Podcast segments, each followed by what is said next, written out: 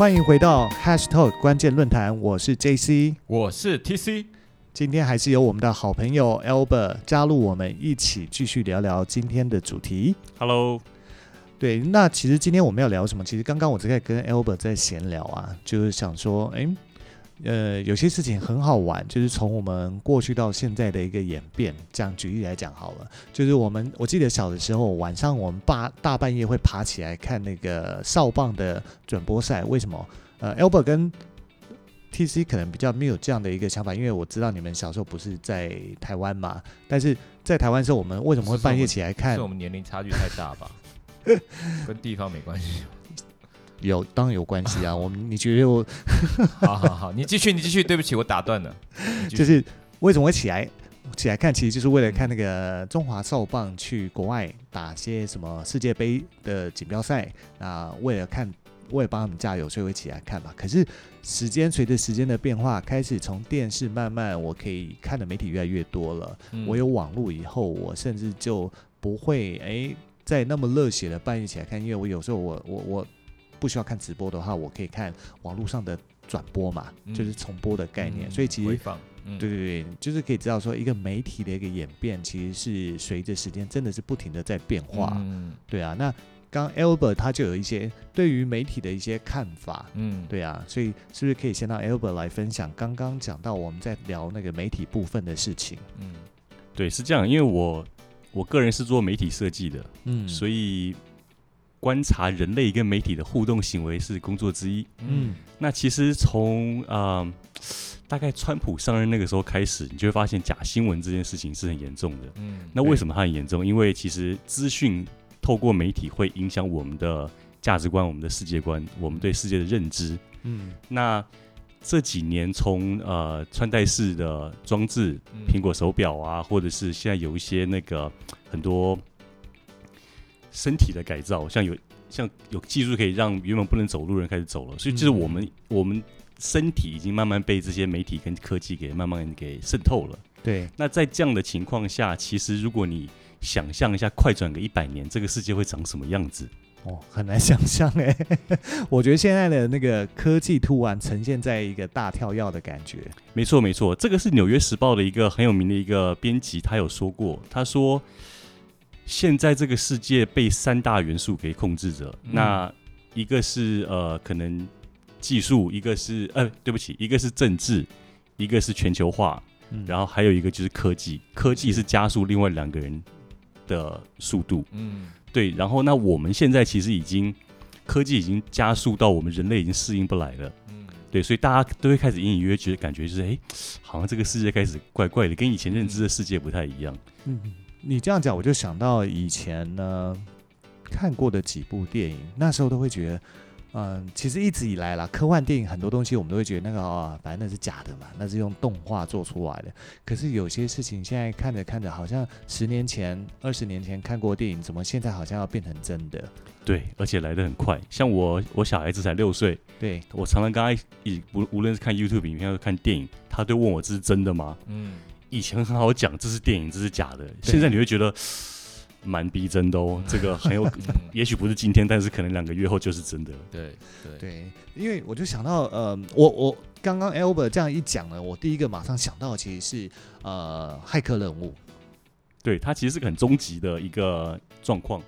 这个英文称为 singularity，就是当嗯机器已经超越人类可以控制的时候。对，对，简单讲就是 AI 啦。嗯当嗯 AI 比人类聪明的时候，是，那这个时候其实就会发生像魔鬼终结者这种，他们来反攻人类了。嗯，对，那呃，但在那个之那个，我觉得那个是很远。但在那个之前呢，我觉得骇客任务的确是我们会到达的一个地方，就是说肉体跟现实的社会其实没那么重要，重点是我们的精神跟媒体可以怎么连接。所以他当初就是把一群人放在工厂里面，每个人关在一个小像棺材一样的东西，对，然后他们就活在一个虚拟的世界。嗯对，对，那其实这件事情呢，这几年你会，如果你有在关注科技的话，你会发现好像越来越接近了。嗯对你这样讲，我又想到另外一部电影，也是一部卖座电影，叫《阿凡达》。对，《阿凡达》其实也很像，它跟《骇客任务》都一样，就是我们的肉体其实就先放着，只要有一个连接，像一个 USB 可以插到我们的大脑后面的话，嗯那其实你就可以到一个虚拟的世界做很多事了。嗯对，而且他，我觉得《阿凡达》里面就特别值得讨论，是因为他的男主角他其实是呃，因为战争他是士兵嘛，所以身体有残缺，因为作战以后身体有残缺，所以当他进入阿凡达的那个角色，那个另外一个躯体外星人的躯体以后，他变成是活动自如的。所以他最后甚至是希望永久的转换过去，他不要再回到人类的身份。那其实这样讲，我就想到也是前几年一部非常卖座的电影，它叫做《一级玩家》。我觉得《一级玩家》好像更是把这些又带到另外一个呃境界。其实一级玩家我觉得是现在式，嗯然后骇客任务或阿凡达是未来式，嗯。因为一级玩家里面出现的器材我们现在都买得到了。对，呃，无论是那个跑步机可以感受到震动的衣服，或者是 VR 眼镜，嗯。对，那只是现在还没有普及，还没有到这么这么高阶。嗯。嗯，对，所以其实很有趣耶，就是人类的科技一直在进步，技术一直在进步，所以我们开始慢慢的发现说，哎，有一些以前看电影在想象的事情，慢慢的就成真。那但今天为什么要聊这些？其实是因为在八月二十八号的时候，其实就是我们上一集聊的那个马马斯克哥，马斯克哥，对他又做了一个新的产品的 demo day。那这个新的产品、新的公司，它叫做什么？Neuralink。嗯对，它就做所谓的人机界面这件事情，嗯，它其实是在要直接在大脑植入一个晶片呢。它要迪士尼能想象吗？在你头上挖一个洞，很多电影都这样啊，不是怎么打了一针还是什么就可以那个好像控制你还是什么，那个叫什么啊？不可能任务不是里面还蛮多的，对，但这个不是嗯控制你，这是嗯在你头改上变我是不是？对，改变你。但他的初衷其实是呃，希望能够改善一些可能是疾病，例如说、哦。呃，有你有你有老人痴呆症嘛，嗯，还是说甚至是希望说瘫痪的，嗯。是不是有可能再重新感受知觉？嗯。甚至是我还听过说，曾经有申请说，希望为失明的人嗯。植入假体，嗯。然后让他有可能可以再重见呃、嗯。这个世界的光明。可是，嗯。在美国申请这个时候，直接被 FDA 给拒绝。嗯对，就是其实整个科技越走越前面，你就会越在想说，另外一件事情是道德吼，就是这些科技的应用到底会不会违反道德？因为举例来讲，像这个 Neuralink，它里面其实除了做所谓前面提到的神经修复这些事情以外，也有可能会不会是说可以增强你的记忆力，然后以后有钱人就会变得呃越来越有钱。嗯为什么？因为他的就变得特别聪明啊。因为我就都装这个嘛，嗯。那我装不起的，我就只能，除非我是天生聪颖，嗯。要不然 你这样讲，好像感觉好像一部电影叫那个 Lucy，你知道？Lucy，嗯，在台湾取景那个 Lucy，、我知道，我就知道，大脑的那个运作可以达到百分之百，对。然后，就变成一个 USB 了，最终最终变成一个 USB 了，太强了。对，然后而且这样，刚刚在跟呃 Albert 聊电影，我就想到 Netflix 上面也有一部剧是我很喜欢看的，叫《探变嗯》，Albert 有看吗？我昨天才看了那个动漫版而已。但其实它的呃剧是跟那个动漫版是一样的，只是故事不一样。嗯哼对，那再来是动漫版是已经直接演他已经变成那个状况，那剧是会告诉你他会怎么变啊，怎么会变成这样？可是我现在讲我就剧透了，你就你就看不下，去，。麻烦先不要爆梗。但也是一样的意思啊，就是说当这个人机界面越来越发达，它的科技如果越来越发达，我会觉得也许有一天真的你有机会做到。类似那样叛变剧情的一部分啦，我只能嗯说一部分，因为它其实里面牵涉到很多道德的问题。嗯，对，嗯那但是另外想讲就是说，有可能会不会？我记得他在那个马斯克哥在 demo day 的时候，有人就直接问他说：“那我有可能把我的记忆储存出来吗？储存下来？”他说：“啊，你想太多。”嗯但是事实上呢，他的终极目标，我看了一些新闻报道，好像他其实就是希望做到未来是可以把人类的大脑保存下来，变成是数位数位记忆。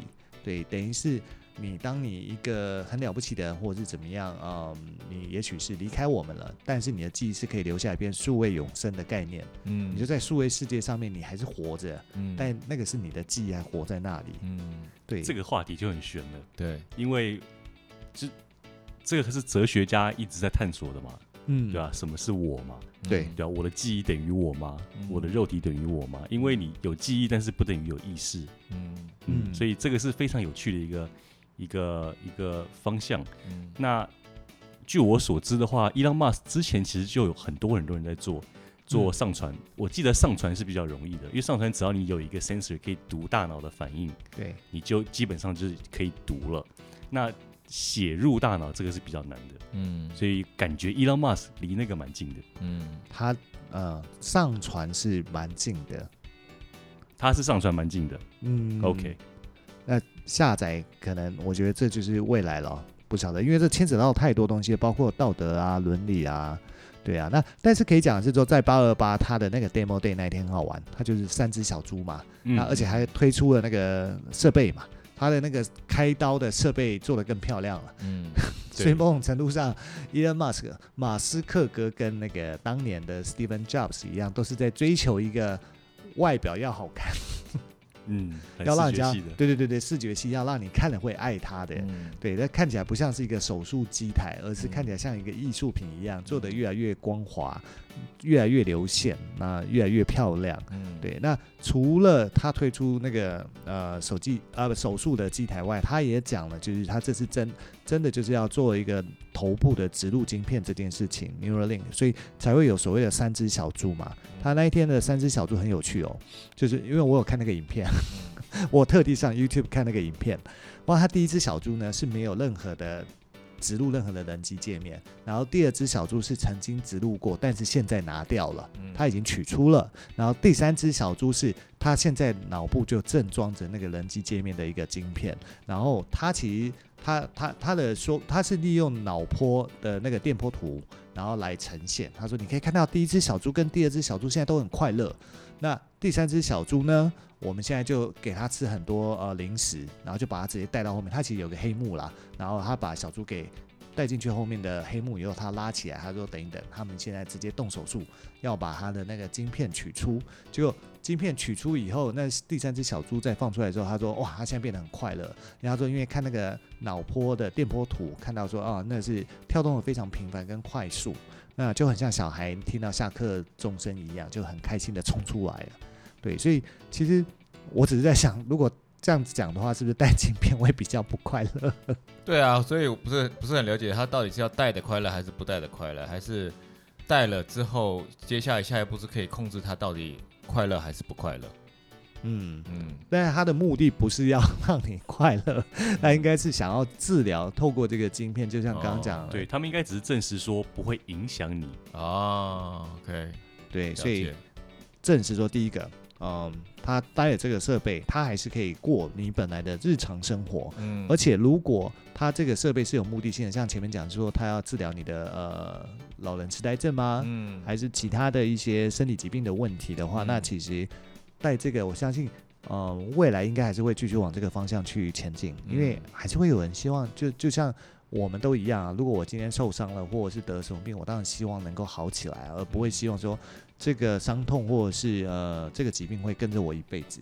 所以，如果是他能够有效解决这件事情的话，我相信应该会有很多患者，他们其实是希望或愿意去接受这件事情，只是说，嗯，这件事情当然我觉得很难说啦，会不会很快就走到下一个阶段？嗯那过去我们都会觉得这些是电影里面的事情嘛，可是你看，光是从 Tesla，你就会觉得说，过去大家都会不看好 Elon Musk，他创 Tesla，那嗯 Tesla 其实他也是两千年初还是二零零几年他就创立了嘛，他也是一间十几年的公司了。嗯那 他也是在上一集我们聊到，他现在已经成为全球第一大车厂，嗯所以 Tesla 这个项目其实已经证明了它是成功的。嗯那当初 Elon Musk 还有所谓的 SpaceX，对，他也成功回收了。他的火箭发射后成功回收了，当初大家也觉得，嗯，这是在做什么吗？对。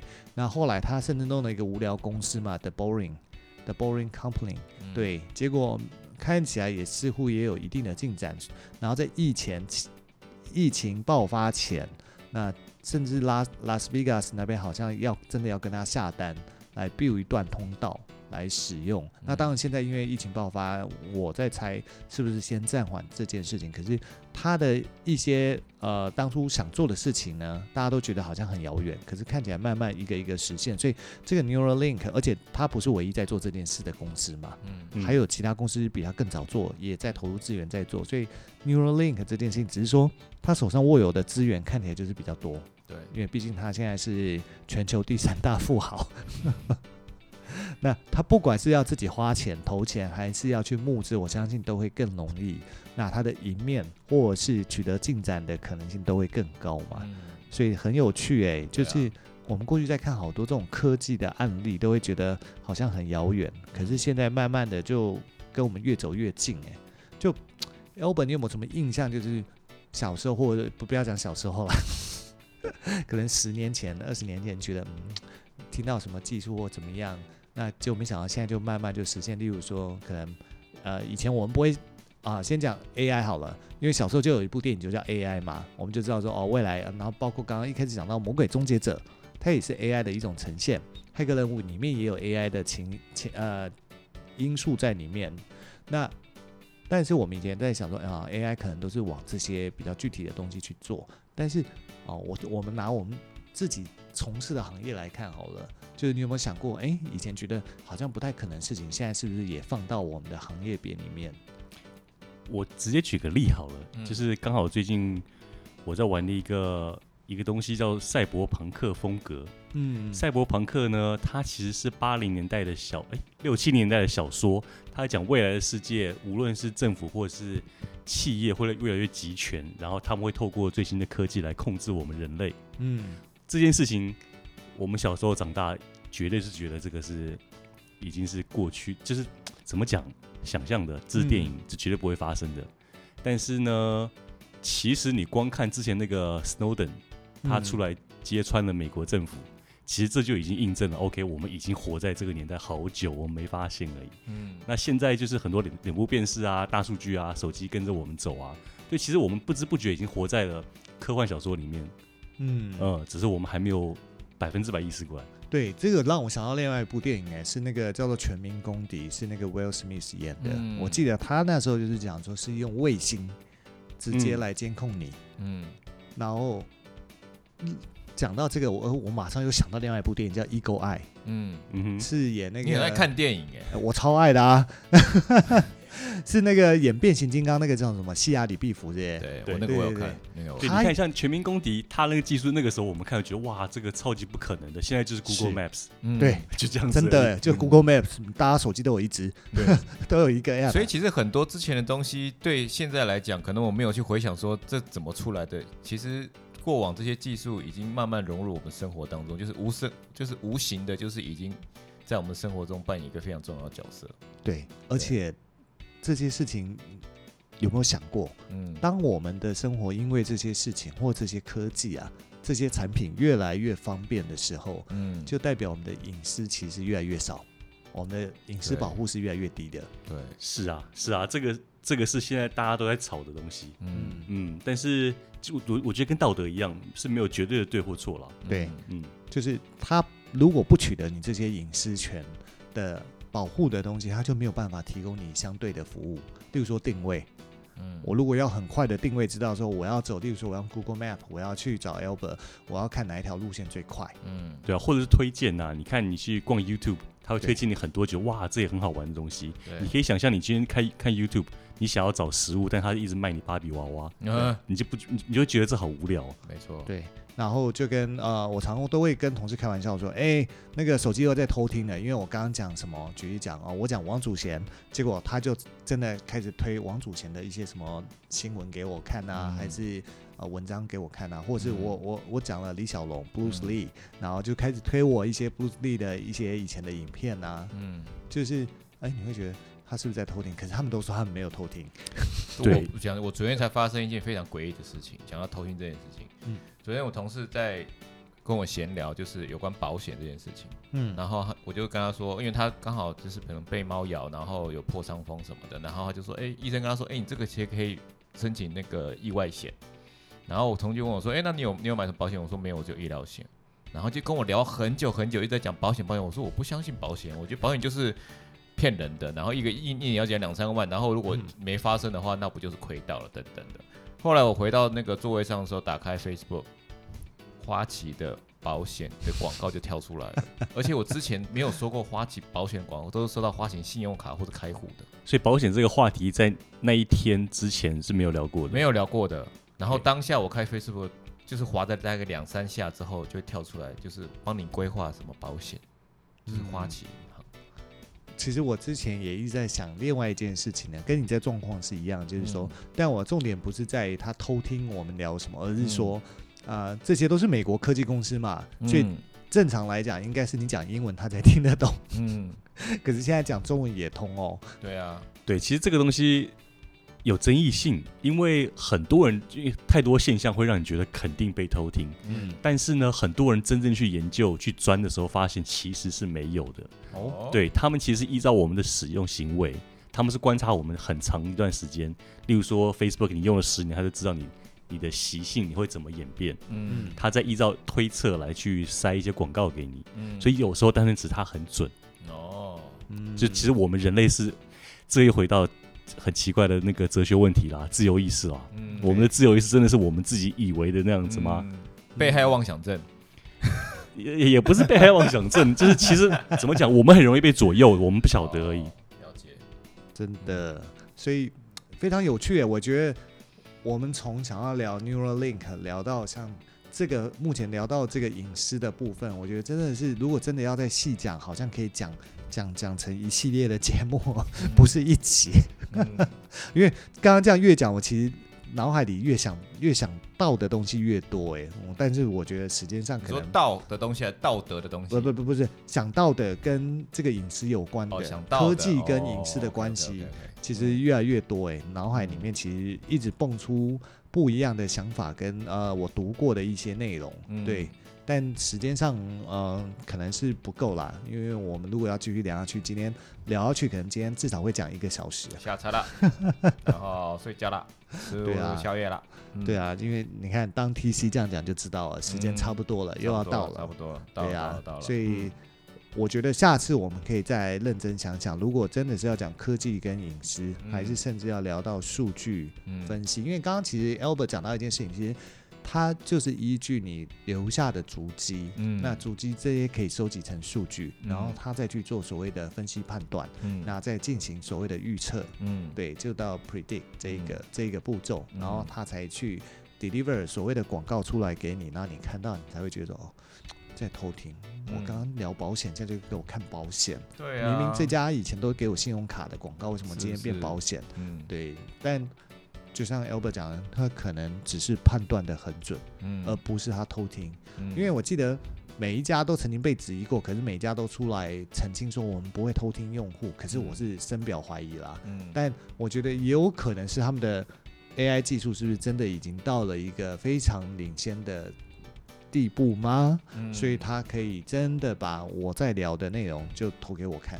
对啊，嗯其实之前有一个电视节目，它就是呃，在一个人走路回家的路上，然后旁边放一个扛棒，嗯例如说热狗三折。嗯对，嗯然后他到家的时候，别人问他说：“你想要吃什么？”嗯他其实说热狗，但其实他更不记得有看过这个广告。嗯这是我们人类的潜意识，所以嗯当 Google Map 知道我们去过哪里，他知道每个店家卖什么，他一定可以某些程度推想推测我们的潜意识。嗯对，那潜意识到最后其实都会变成主意识、主观意识嘛。嗯嗯，了解了解这个我们下次找一个专门主修 心理学的心理，学的朋友来跟我们 fit 一下好了心理，fit 一学家。哲学家，然后道德学家，哎佛那这边这边会塞满人呢，佛教的、回教的都来一下。这样每个人只有只有五分钟，只能讲五分钟而已，我。们就是来一个辩论会，一个话题，然后一个辩论，大家的大家的看法是什么？好啦，那那今天时间真真的差不多了，好哦。那就先这样子喽。，OK，好，拜拜，拜拜，拜拜。